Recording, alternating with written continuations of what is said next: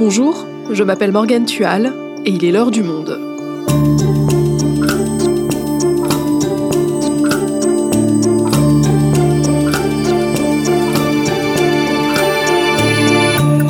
Aujourd'hui, on vous parle d'une enquête un peu particulière.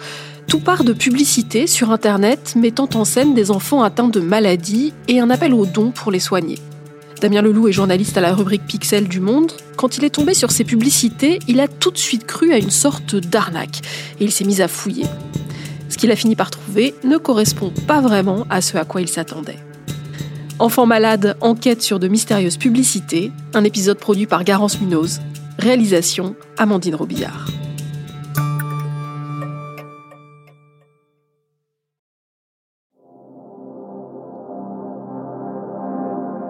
Cela vous est peut-être déjà arrivé.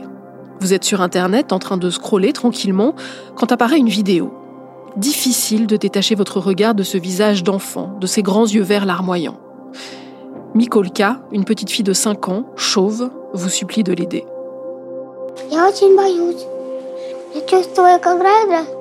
J'ai tellement peur, j'ai l'impression que le cancer grandit en moi chaque jour.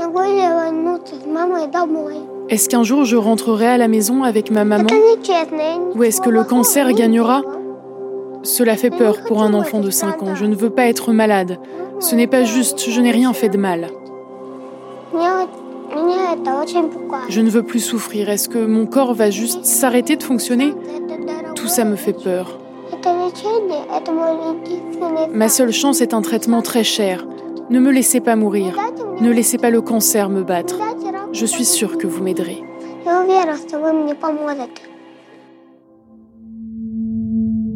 Vous pouvez la sauver, c'est ce que laisse entendre la vidéo. Il suffit de donner un peu d'argent pour aider à payer les soins.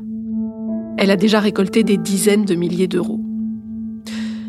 Mikolka n'est pas la seule enfant à supplier les internautes de l'aider. D'autres vidéos similaires circulent en ligne. Mais qui sont ces enfants? D'où viennent-ils? Et où va vraiment cet argent?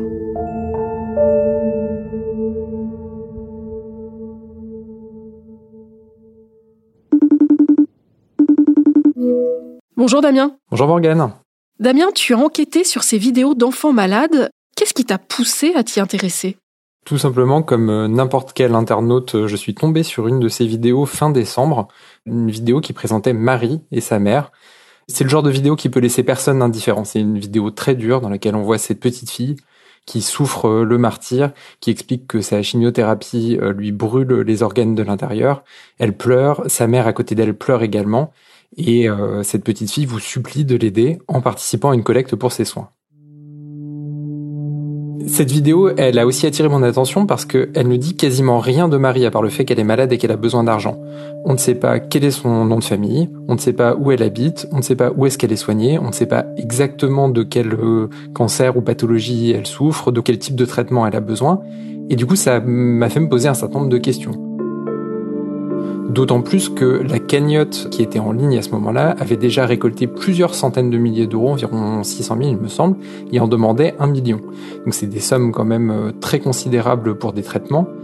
Et la vidéo tout de suite m'a fait me dire ah bah encore une escroquerie parce que très clairement on a tous les marqueurs de ce qu'on retrouve classiquement dans les escroqueries en ligne. La vidéo vous dit qu'il y a un sentiment d'urgence pour que vous ne preniez pas trop le temps de réfléchir avant de donner de l'argent. On vous propose tout de suite un moyen de payer. C'est une vidéo qui est très larmoyante, qui fait appel à, vos sentiments, qui est là aussi pour vous choquer, qui joue sur l'émotion, la culpabilité, etc. Donc on est vraiment sur euh, ce qu'utilisent très fréquemment des campagnes d'escroquerie assez classiques. Mais pourtant, ça t'intrigue suffisamment pour vouloir creuser l'affaire. Oui, principalement parce qu'en en discutant avec des collègues, je me rends compte que je suis pas tout seul à avoir vu cette vidéo. J'ai plusieurs euh, collègues dans ma propre rubrique qui l'ont vue. Et du coup, en faisant quelques recherches, je me rends compte que cette vidéo, je l'ai vue comme une publicité et je ne suis pas tout seul parce que des montants extrêmement importants ont été investis à partir de la fin novembre et jusqu'à la mi-décembre environ pour la promouvoir sur YouTube et aussi d'autres pages sur Google Ads, Facebook, toutes les grandes plateformes de publicité. Donc en faisant un calcul un peu rapide, je me rends compte qu'il y a vraisemblablement plusieurs centaines de milliers d'euros qui ont été dépensés rien qu'en France pour diffuser cette vidéo. Je dis rien qu'en France parce qu'en fait, quand on cherche un peu, on voit très vite que ces vidéos, elles sont traduites, sous-titrées ou doublées dans au moins une demi-douzaine de langues chacune. Ce qui est aussi un élément un peu louche ou douteux puisque quelqu'un a bien pris la peine de traduire ces vidéos, ce qui suggère que quelqu'un fait ses collègues de manière très organisée et dans plusieurs pays.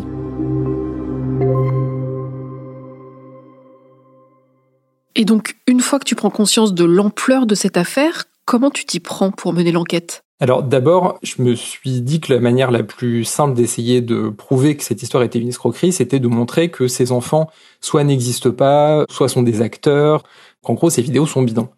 Et sauf qu'en fait, en faisant les recherches, très vite, je me rends compte que ces vidéos ne sont pas bidons. Dans un certain nombre de cas, j'ai pu avoir la preuve que ces enfants non seulement existent bien, mais sont vraiment malades, ont vraiment besoin de soins lourds et sont vraiment soignés à l'étranger. Alors pour remonter entre guillemets la trace de ces enfants, j'ai fait déjà beaucoup de recherches euh, en ligne. Dans un certain nombre de cas, j'ai pu retrouver le nom de famille de ces enfants, principalement parce que leur euh, situation avait fait l'objet d'articles de presse dans la presse locale euh, de leur pays. Sur certaines des pages de donation, on vous donne aussi un peu plus d'informations sur qui sont ces enfants. Il y avait par exemple une page donation qui affichait ce qui était présenté comme euh, une copie d'un diagnostic réalisé dans une, clinique spécialisée américaine.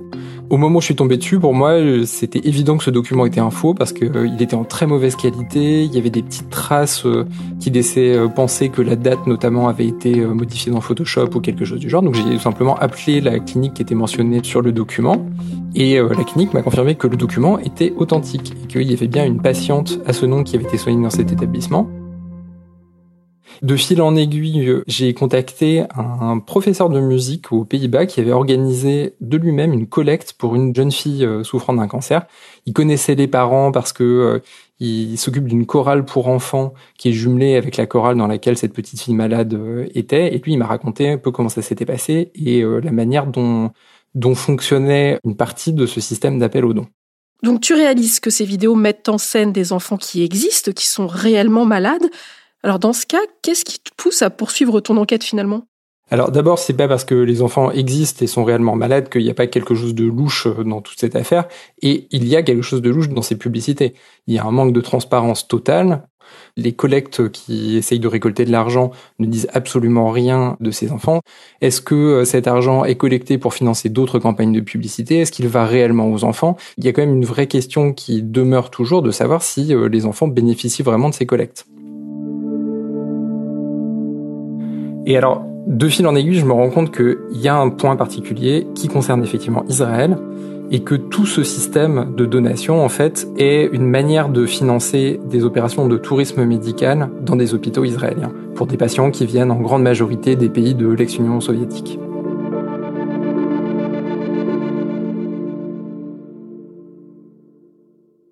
Alors pour qu'on comprenne comment on aboutit au tourisme médical en Israël, on va décortiquer le fonctionnement de ce système que tu as découvert. Alors d'abord, il y a le point de départ, les enfants. Qui sont-ils et d'où viennent-ils? Alors la quasi-totalité des enfants que j'ai pu identifier et dont j'ai pu euh, confirmer l'identité, ils viennent de trois pays, l'Ukraine, la Géorgie ou la Russie. Donc ce sont trois pays dans lesquels le système de santé n'est pas inexistant, hein, mais n'est pas forcément le, meilleur au monde, et dans lequel, pour certaines maladies rares ou cancers un peu complexes, les options de traitement peuvent être assez limitées. Quand on regarde un peu le profil des familles, etc., ce sont principalement des enfants, je dirais, de familles de la classe moyenne euh, de ces pays, pour lesquels euh, les options de traitement payant à l'étranger euh, bah, représentent beaucoup d'argent et des grosses sommes. Les parents n'ont pas les moyens, en général, de financer des déplacements et des opérations à l'étranger. Et en plus, les enfants souffrent de leur écrasante majorité de de maladies très graves qui nécessitent des interventions effectivement complexes, qui durent longtemps et qui sont chères. Et donc pour ces familles dont les enfants euh, sont en situation vraiment très grave, le fait qu'on leur propose une solution qui est d'aller se faire soigner en Israël par des euh, médecins de très bon niveau, c'est euh, vraiment une, porte de sortie qui est extrêmement séduisante. Mais alors c'est qui ce on? Qui est-ce qui leur propose justement d'aller en Israël? C'est là où ce sujet est à la fois très compliqué et très étonnant. Mais en fait, il y a une véritable industrie, si l'on peut dire, du tourisme médical qui existe en Israël et qui existe aussi dans d'autres pays. Et cette industrie, elle a aussi ses, euh, on peut dire, ses rabatteurs, c'est-à-dire des, euh, agents de tourisme spécialisés dont le métier est de proposer des séjours tout compris et organisés pour des patients qui veulent ou ont besoin de se faire soigner à l'étranger. En Ukraine, c'est de manière écrasante pour des soins en Israël, puisqu'il y a des liens entre les deux pays. Il y a des facilités de visa, ce genre de choses qui permettent assez facilement de voyager pour aller se faire soigner en Israël. Mais par contre, ce que ne disent pas forcément les euh, dépliants publicitaires et, euh, et les démarchages de ces entreprises spécialisées, c'est que aller se faire soigner en Israël, ça coûte extrêmement cher ma compréhension de ce que racontent en fait les familles sur les réseaux sociaux et de ce qu'ils racontent après coup, c'est que souvent elles ne mesurent pas exactement à quel point ça va leur coûter énormément d'argent et qu'elles découvrent parfois, une fois arrivées sur place et après avoir fait les premiers examens médicaux, que euh, les soins vont leur coûter plusieurs centaines de milliers d'euros. Et donc elles se retrouvent un peu coincées, prises en porte-à-faux à la fois entre une somme qu'elles ne pourront pas payer et la promesse enfin d'avoir un traitement efficace pour euh, leurs enfants. Et là, on parle de, cas euh, très graves où parfois, effectivement, le, le pronostic, c'est la mort à quelques mois pour l'enfant. Donc les familles sont vraiment dans une situation très compliquée. Et la solution qui leur est proposée à ce moment-là, c'est de se tourner vers des associations caritatives israéliennes qui sont spécialisées dans l'aide aux enfants et qui peuvent trouver de l'argent pour elles. Alors qu'est-ce qu'elles proposent exactement, ces associations? Ces associations, elles peuvent organiser une collecte d'argent au nom des familles. Et en contrepartie, la famille n'a pas grand-chose à faire, il faut juste qu'elle signe un, accord de confidentialité. Donc euh, typiquement, ce sont ces associations qui vont collecter l'argent pour euh, ensuite payer les frais médicaux et faire la publicité de la collecte de dons, en passant le plus souvent par une entreprise spécialisée dans le marketing numérique qui va acheter les publicités que j'ai vues euh, comme mes collègues en fin d'année dernière. Et alors il y a deux choses à savoir sur ces associations. La première, c'est que l'écrasante majorité d'entre elles sont liées à la communauté ultra-orthodoxe euh, en Israël, donc elles organisent tout un tas de, choses qui sont pas forcément religieuses. Hein. Parmi les, vidéos d'enfants qu'on voit, il n'y a pas que des enfants juifs, il y a aussi des enfants chrétiens, musulmans, de toutes les religions. Et elles font aussi souvent d'autres activités, euh, des visites à l'hôpital pour les enfants, des camps de vacances, ce genre de choses. Et puis dans cette, euh, je pense qu'on peut dire nébuleuse, que la, le milieu associatif ultra-orthodoxe est très compliqué à comprendre, surtout de l'extérieur. Il y a aussi des associations qui semblent avoir été créées tout récemment, qui n'ont pas d'activité euh, récente et dont l'existence même euh, pose question. C'est notamment le cas de Pass to the Heart qui avait diffusé toutes les publicités qu'on a vues en France en décembre, qui n'a pas donné suite à mes demandes de contact et qui ne semble ne faire que organiser des collectes d'argent, ce qui est quand même un peu suspect. Donc pour résumer, tout ça ne coûte rien à la famille de l'enfant, mais ces sommes énormes qui sont récoltées auprès des internautes, elles vont où? Elles vont uniquement dans les soins? Alors on ne le sait pas exactement. Ce qui est sûr, c'est que dans plusieurs cas, j'ai pu confirmer que les soins avaient bien été payés par les associations, donc euh, pour les parents, le, contrat entre guillemets est rempli. Dans au moins un cas, j'ai aussi pu confirmer que la somme qui avait été collectée était bien supérieure au prix que coûtaient les soins. Quand vous regardez à peu près les collectes, on voit que il y a toujours une mention qui précise que s'il y a plus d'argent qui est collecté que nécessaire, il ira aux soins d'autres enfants ou à d'autres activités. Dans un certain nombre de cas, euh, on peut se demander, notamment quand l'association n'a pas d'autre existence que la collecte de soins, si cet argent est vraiment utilisé pour euh, aider des enfants ou s'il sert à des cas d'enrichissement euh, personnel ou à du financement illégal de quelque chose d'autre. On a parlé un peu plus tôt, Morgan, de ces euh, pages Facebook qui semblent être animées par les parents et qui donnent des nouvelles de temps en temps et qui demandent de l'argent, qui sont gérées par des entreprises spécialisées. Et ben en fait, une fois que la collecte est terminée, le contrat est fini et donc ces pages ne sont plus actives. Donc ces pages ne donnent aucune information sur euh, ce que sont devenus les enfants, si leur traitement a fonctionné, s'ils ont pu rentrer chez eux, s'il y a eu des complications. Et donc quand on remonte un peu le fil de ces pages, on voit des dizaines de commentaires de gens désespérés qui demandent des nouvelles de ces enfants qui n'auront jamais. Damien, pourquoi ces enfants, ils atterrissent en Israël? Il y a d'autres pays qui pourraient les soigner, non? Alors il y a une première réponse à cette question qui est que Israël est un pays très avancé dans les traitements contre le cancer, donc c'est une destination qui peut être logique quand on, souffre d'une forme rare ou très avancée de cancer et qu'on souhaite se faire soigner à l'étranger mais c'est pas forcément la destination la plus évidente non plus pour euh, ce type de traitement, notamment quand on vient de l'Europe de l'Est, parce qu'il y a d'autres pays qui ont de très bons systèmes de soins et des euh, systèmes de traitement pour les patients étrangers qui sont à la fois plus proches et moins chers. En Israël, le tourisme médical, c'est une activité qui est économiquement très importante. Le système de santé israélien est assez différent de celui qu'on connaît en, France et en Europe. Mais en résumant un peu à gros traits, une partie du système de soins publics est aussi financée par ces activités de tourisme médical, notamment pour les hôpitaux, parce que donc les hôpitaux gagnent principalement de l'argent sur les traitements et des opérations des patients étrangers, et encore une fois en caricaturant un peu, en perdent quand elles traitent des citoyens israéliens. Donc certains de ces hôpitaux, parmi les plus grands en Israël, ont euh, une véritable spécialisation, font de la publicité, cherchent à attirer le maximum de patients étrangers. Tout est rendu très simple et très facile pour les patients, notamment de l'Est, quand ils veulent se faire soigner en Israël. Donc en Israël, le tourisme médical, c'est quelque chose de reconnu, de banal? Alors c'est très banal, ce qui ne veut pas dire que ça ne pose pas aussi des problèmes euh, en Israël. De ces dix dernières années, il y a eu toute une série d'enquêtes de la presse et notamment de de l'équivalent de l'émission d'envoyé spécial euh, israélienne à la télévision publique israélienne, qui a révélé toute une série de dérives dans certains des grands hôpitaux israéliens liés au tourisme médical. Ça allait de patients israéliens dont les soins étaient repoussés pour donner la priorité à des patients étrangers, jusqu'à des patients étrangers qui subissaient des opérations inutiles pour pouvoir euh, les facturer. Et suite à cela, le gouvernement israélien a adopté une loi en 2018 qui régule en partie ce secteur, notamment en obligeant les, euh, les agents de voyage spécialisés à s'enregistrer auprès du gouvernement pour essayer de limiter un peu les, les cas d'abus.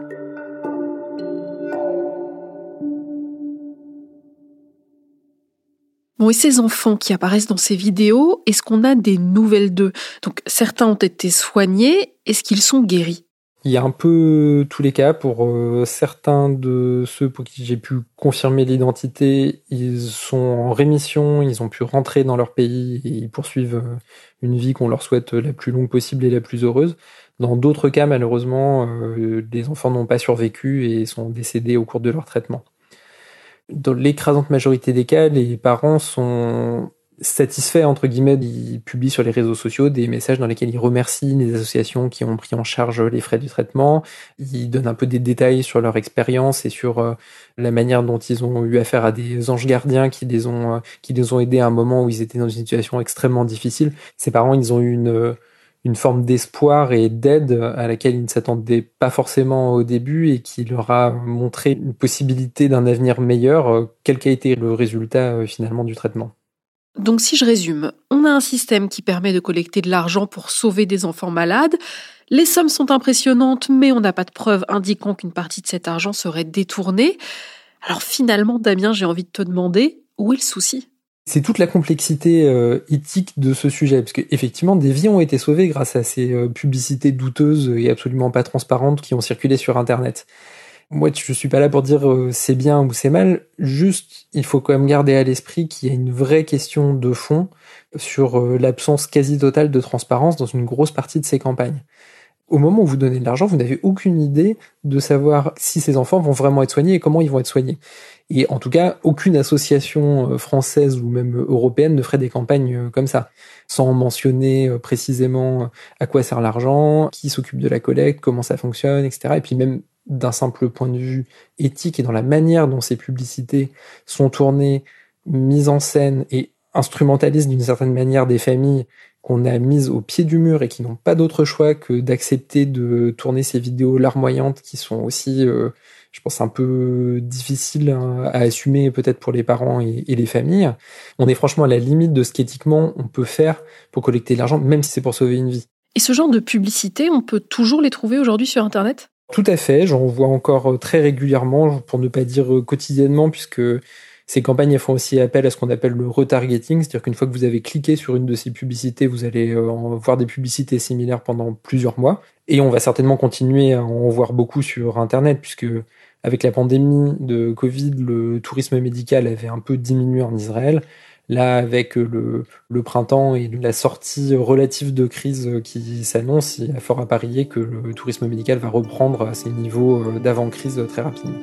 Merci Damien. Merci Morgane.